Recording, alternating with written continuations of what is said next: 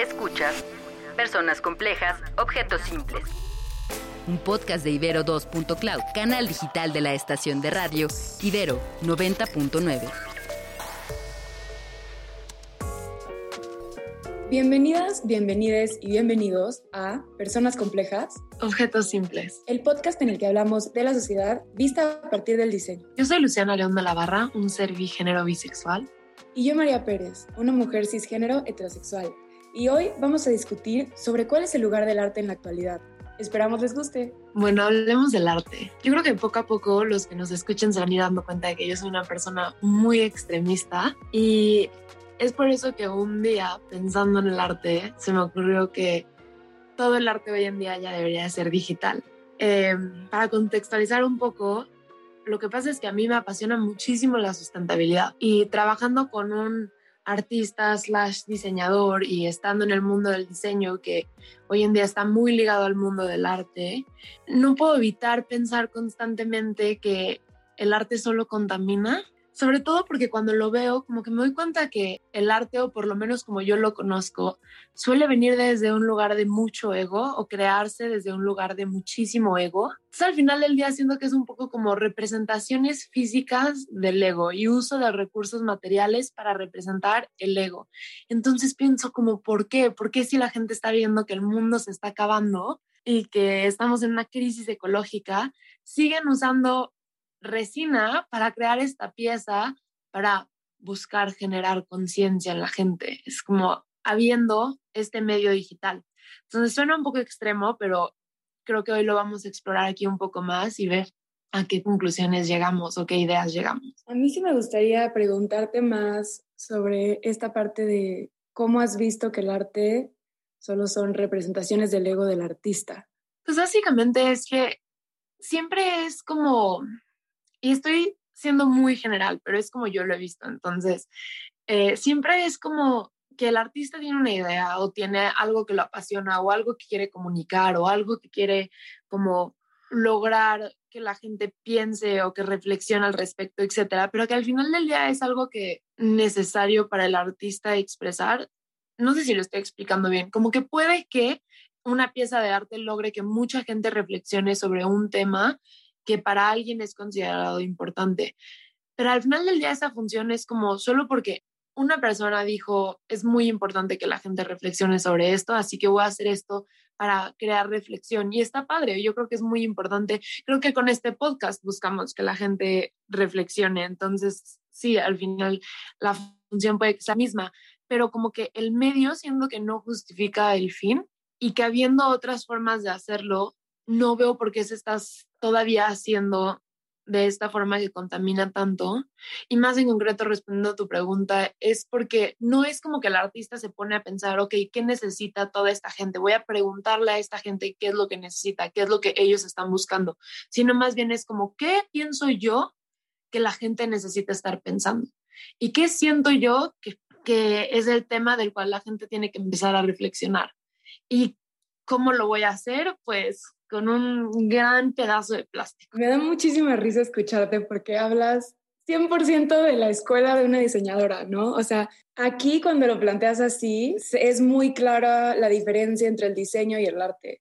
Para quienes no sepan, todo lo que Lu dijo es lo que te enseñan en diseño que no debes hacer. Tú siempre debes de estarle preguntando a la gente qué es lo que necesitan, no solamente tú llegar y decidir cómo se los vas a solucionar. Y más ahora que el codiseñar es una mega tendencia, que es literalmente ir con la gente a que ellos tomen el rol de diseñadores contigo. Sí, nada más veo como, claro, desde dónde está hablándome esta persona, desde una diseñadora formada e instruida como tal. Y, y obviamente te entiendo, eh, porque sé de dónde vienes y entiendo que sí, en el arte es muy distinto. Justo está esta libertad de que el artista vea su contexto, vea su, su realidad y decida, qué va a decir y cómo lo va a decir. Pero yo veo mucho valor en esa libertad, porque justo el diseño obviamente tiene estas limitantes que mencionamos por una razón, en la que siempre o la mayoría de las veces tienes al usuario, a la persona que va a usar tu producto como el líder de la idea al que tienes que seguir. Sin embargo, creo que por eso el arte es tan buena representación de lo que es la experiencia humana, de todas nuestras contradicciones, de todo lo que podemos llegar a pasar, de nuestra historia. Por eso hay movimientos que primero son neoclásicos y basados en la ciencia, con reglas superrealistas y estrictas, y después llega el romanticismo a hacer todo lo contrario. Y entonces ahí sí veo mucho valor de quiénes somos y de también por qué recurrimos a esta disciplina, al arte. Al final, creo que sí, como seres humanos, necesitamos de expresarnos y de sentirnos libres. Y el diseño, como dices, no es eso, pero el arte sí. Ahora bien, a lo que llegas de que contamina, que no hay conciencia sobre los materiales, eso se me hace 100% cierto. Y justo lo platicaba con, con el artista Sebastián Romo, que lleva además 10 años dando el Atelier Romo, un taller de arte, de diferentes artes, y me decía como sí, en efecto, en México no se enseña como se debería en las instituciones de arte la conciencia sobre la sustentabilidad y el medio ambiente. Creo que ahí sí tienes un punto importante, pero yo no podría simplemente eliminar todas las disciplinas que involucra el arte y hacerlas digitales, ¿no? Y hablamos de muchísimas cosas, em, de la escultura, de las artes visuales, la pintura, el dibujo, etcétera.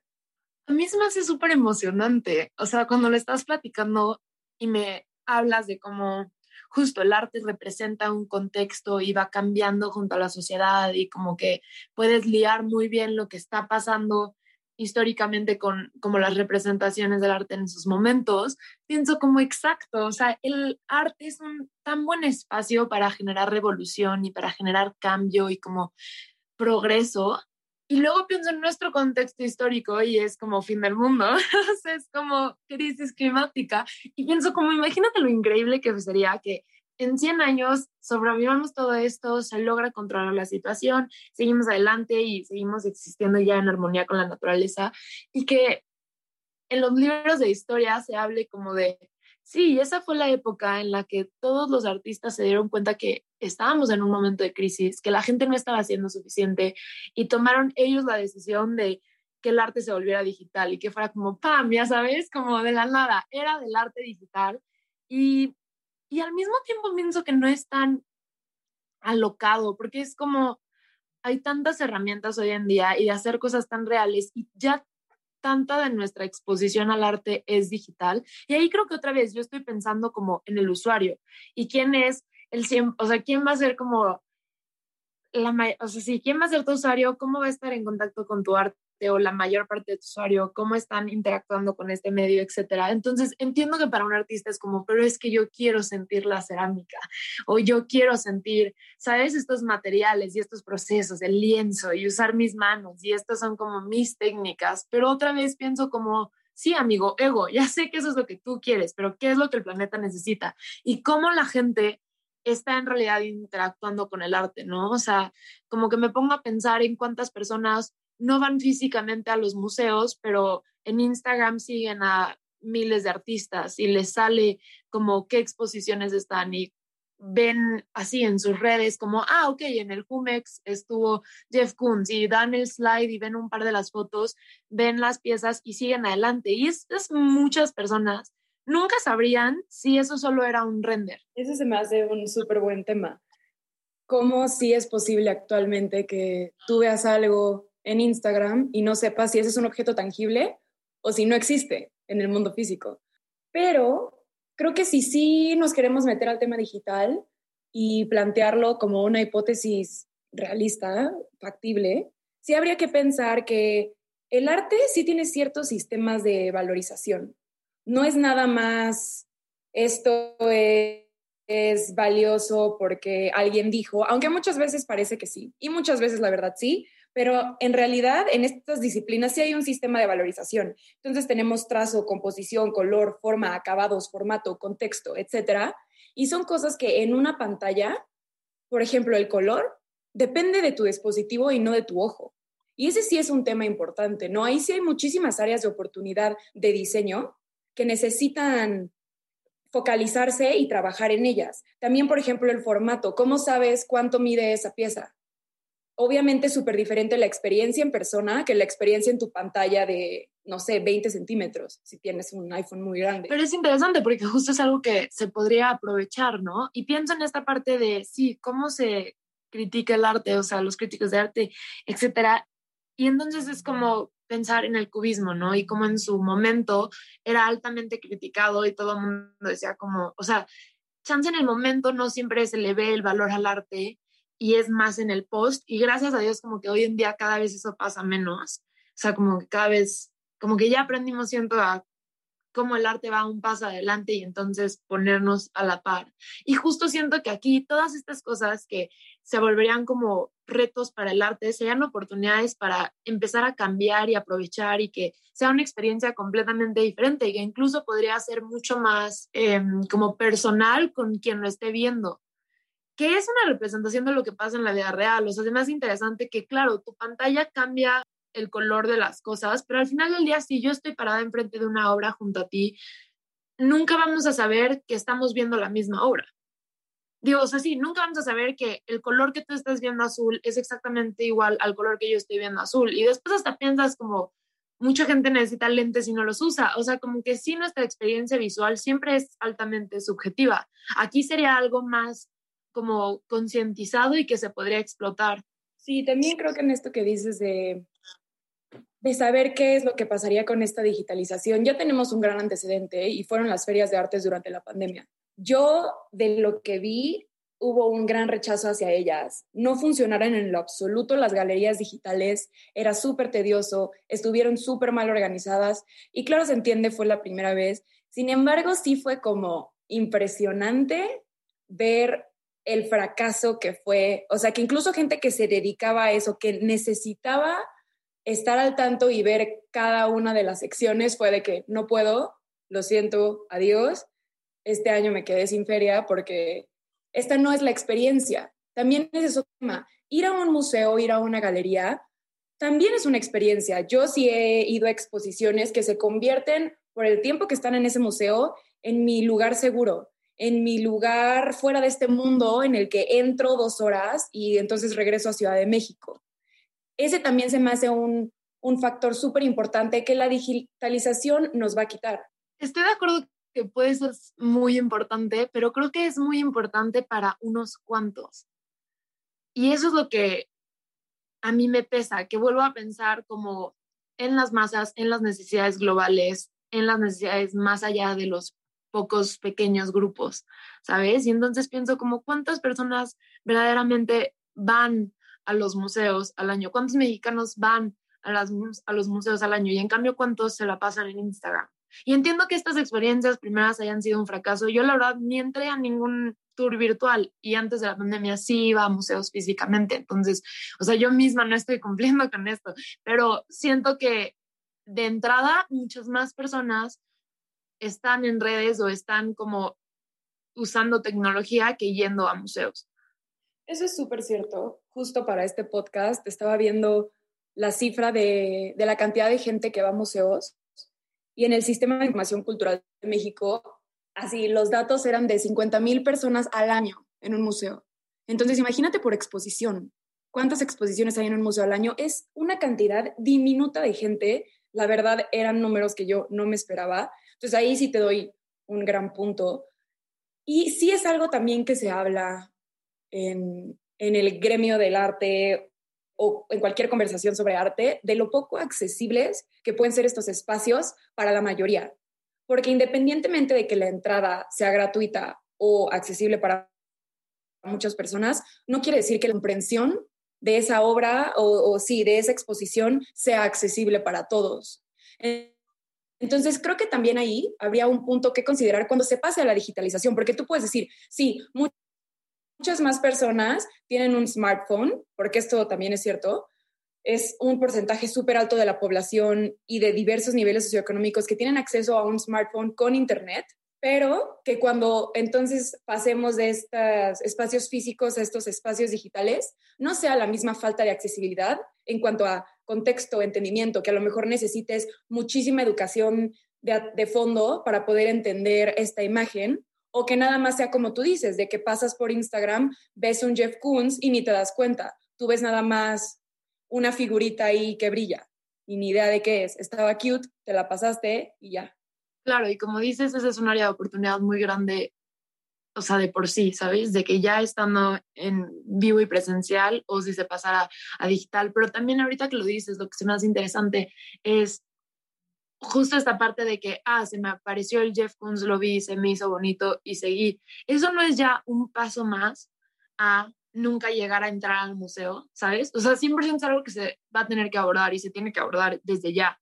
Pero se me hace interesante pensar como si esto sí fuera digital y, por ejemplo, si sí una gran plataforma fueran las redes sociales, tú estás scrolling y te sale un museo, te sale un artista, te salen unas obras y ya hiciste ese primer contacto contra alguien que de plano nada más nunca se va a ir a parar dentro de un museo, ni cerca de un museo. Y entonces nunca ni siquiera va a tener la experiencia de ver por primera vez la obra, aunque no lo entiendas. Yo hoy en día, o sea, yo soy alguien de muchísimo privilegio, que ha tenido muchísimos estudios, etcétera, y aún así muchas veces voy al museo y no entiendo qué estoy, y puedo leer la ficha técnica y no entiendo qué estoy viendo. Y mi conclusión muchas veces es, ah, esta no es una buena pieza, no se entiende nada. Y las personas con las que voy es como, ah, no se entiende nada, no sé qué. Pero es como, no, chance literal, nada más nosotros no estamos dando el ancho de esta pieza de arte, pero al final del día, o sea, mínimo ya tuvimos esa reflexión o ya tuvimos esa conversación o ya estuvimos expuestos a, porque estamos llegando al museo. ¿No sería más fácil que el arte llegue a más gente si es por medios digitales? Claro.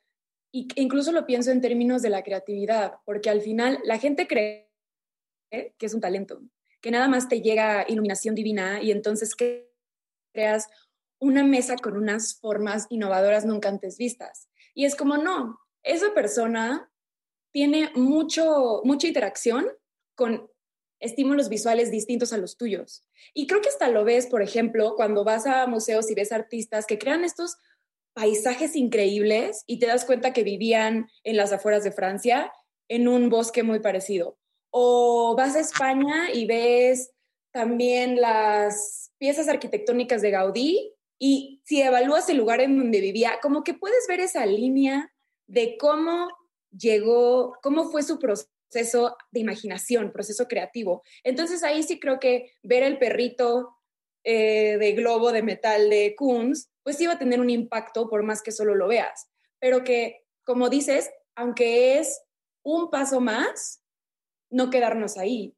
Si ya va a ser accesible para más personas, generar esas diferentes capas de lectura que son el propósito del arte. A mí también me ha pasado esto que dices, llegas, lees la ficha técnica, no entiendes nada, pero al final intentas darle tu propia interpretación. Ese esfuerzo ya fue algo. Y entonces cada vez que vas, suena como plática de maestra, pero sí, cada vez que vas es más fácil, porque algo te quedaste y creo que si podemos hacer un hábito de eso, es algo que, se expande a diferentes áreas de tu vida. No solo aprendes a leer arte, sino a leer situaciones desde diferentes ángulos. Sí, y creo que ahí yo sí pienso como le veo más positivos a esta transformación que negativos. Y es chistoso porque sí entiendo que de entrada suene muy alocado, muy extremo, pero al final pienso que se necesitan ahorita cambios extremos, que la gente no se está dando cuenta y para los que ya han escuchado otros episodios del podcast sabrán que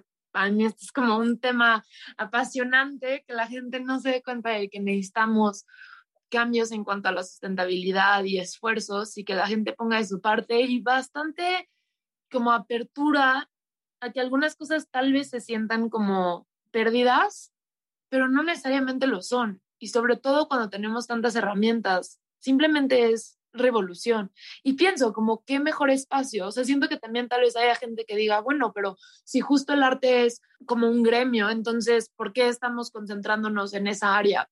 Pero al final del día creo que tenemos que dejar de pasarnos la bolita y concentrarnos en las áreas en las que estamos existiendo. Yo estoy existiendo en un área de diseño y arte porque mi jefe también hace arte y está en exposiciones de arte y entonces estoy expuesta a esto y es como yo quiero pensar cómo podemos ayudar en este espacio, ¿sabes? Y que cada quien piense cómo podemos ayudar desde mi espacio, aunque la gente sienta, ay, no, pero esto no es como que si es producción de botellas de plástico, bueno, pero yo no trabajo en producción de botellas de plástico, entonces creo que en todas las áreas es importante que empiecen a ver estos grandes cambios. Y que tal vez hasta es necesario que se sienta loquísimo y que se sienta como hasta tal vez indignante para algunas personas, pero es como una forma de crear un despertar.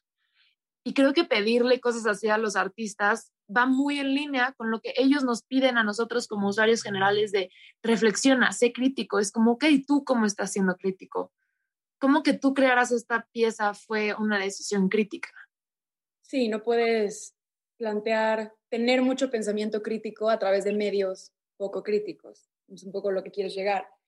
Y, y también incluso plantearlo como yo, que soy una persona menos extremista, como un medio de transición, como no un fin último de el arte se va a hacer completamente digital, porque es ridículo. Eso sería ridículo, sería borrar de la faz de la tierra miles de técnicas, así como imponerle a millones de personas, tú jamás vas a volver a ser escultor, a tener barro en tus manos o plastilina, lo que quieras, a experimentar con estos materiales. Estas fueron vetadas para siempre, porque además ignoraríamos miles de, otros, de otras herramientas de la sustentabilidad, ¿no? Como por ejemplo cambiar el tipo de materiales, ver el arte como un producto, entonces incorporarlo a un ciclo de vida circular, a una economía circular, todas estas cosas que tú conoces mucho mejor que yo.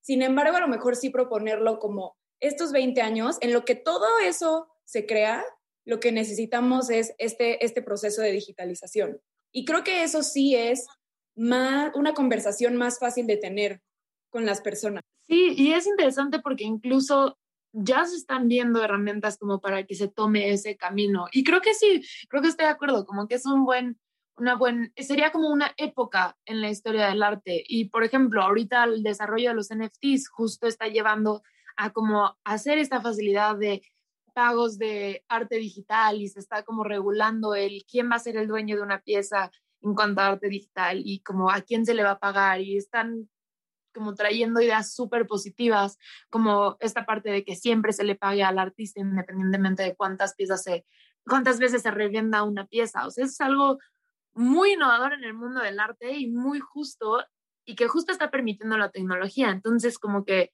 seguir aprovechando estas herramientas, aunque sean solo por un rato, pero como el rato que las necesitamos. Sí, y me encanta eso de plantearlo como una época, porque hay muchísimos factores, incluso en el precio. Como dices, a lo mejor ya existen, bueno, no a lo mejor, existen pinturas que tienen, que minimizan el nivel de químicos que utilizan.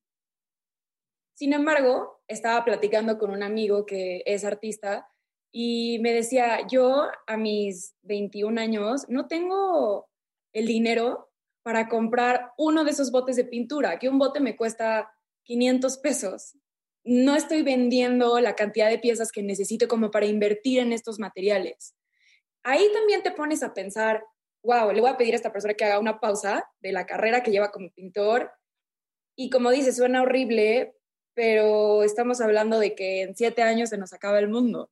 Entonces, a lo mejor es como, oye, igual solo quedan siete años. Si aguantas esos siete, o ya no existimos, o empiezas a poder comprar tus pinturas. Justo, cuando lo pones así es como, es lo mismo either or, o sea, nada más danos chance, ya sabes, como que, a ver, sí, si en siete años vemos que ya valió, ya vuelve a hacer lo que quieras, las puras piezas de plástico, si quieres ya no te volvemos a decir nada, pero es como, tratemos, tratemos estos siete años, como que démosle chance y hagamos estos sumos esfuerzos locos, porque sí se pueda, porque a la larga justo puedas regresar a estos materiales. Pero creo que eso ya me lleva a la conclusión de que no necesariamente todo el arte se tenga que volver digital. Eso básicamente es una idea. Pero creo que lo que más se necesita es que se empiecen a tener ideas y que se empiece a tener ese tipo de conversaciones en todas las áreas y pensar cómo podemos drásticamente volver el arte sustentable. Tal vez, sí, de plano alguien dice, nunca voy a hacer que mi arte sea digital, odio la computadora, ah, lanzo la computadora.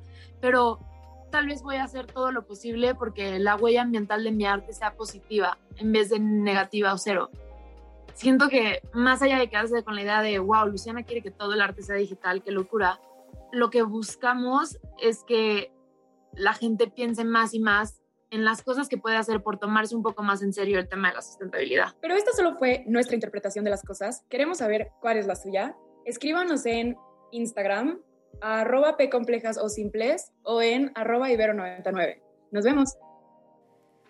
Personas Complejas, Objetos Simples es un podcast de Ibero 2.cloud. canal digital de la estación de radio Ibero 90.9. Agradecemos en la producción a Julio César Lanzagorta, en los podcasts Daniel de Maldonado Ibero.2 y Uriel Rodríguez. también corre el celuloide. Las extraordinarias cápsulas temáticas del cine y ahora podrás disfrutarlas cuando quieras en versión portátil. Escucha su primera temporada en plataformas de audio y en ibero2.cloud. Ibero.2. Música para pensar.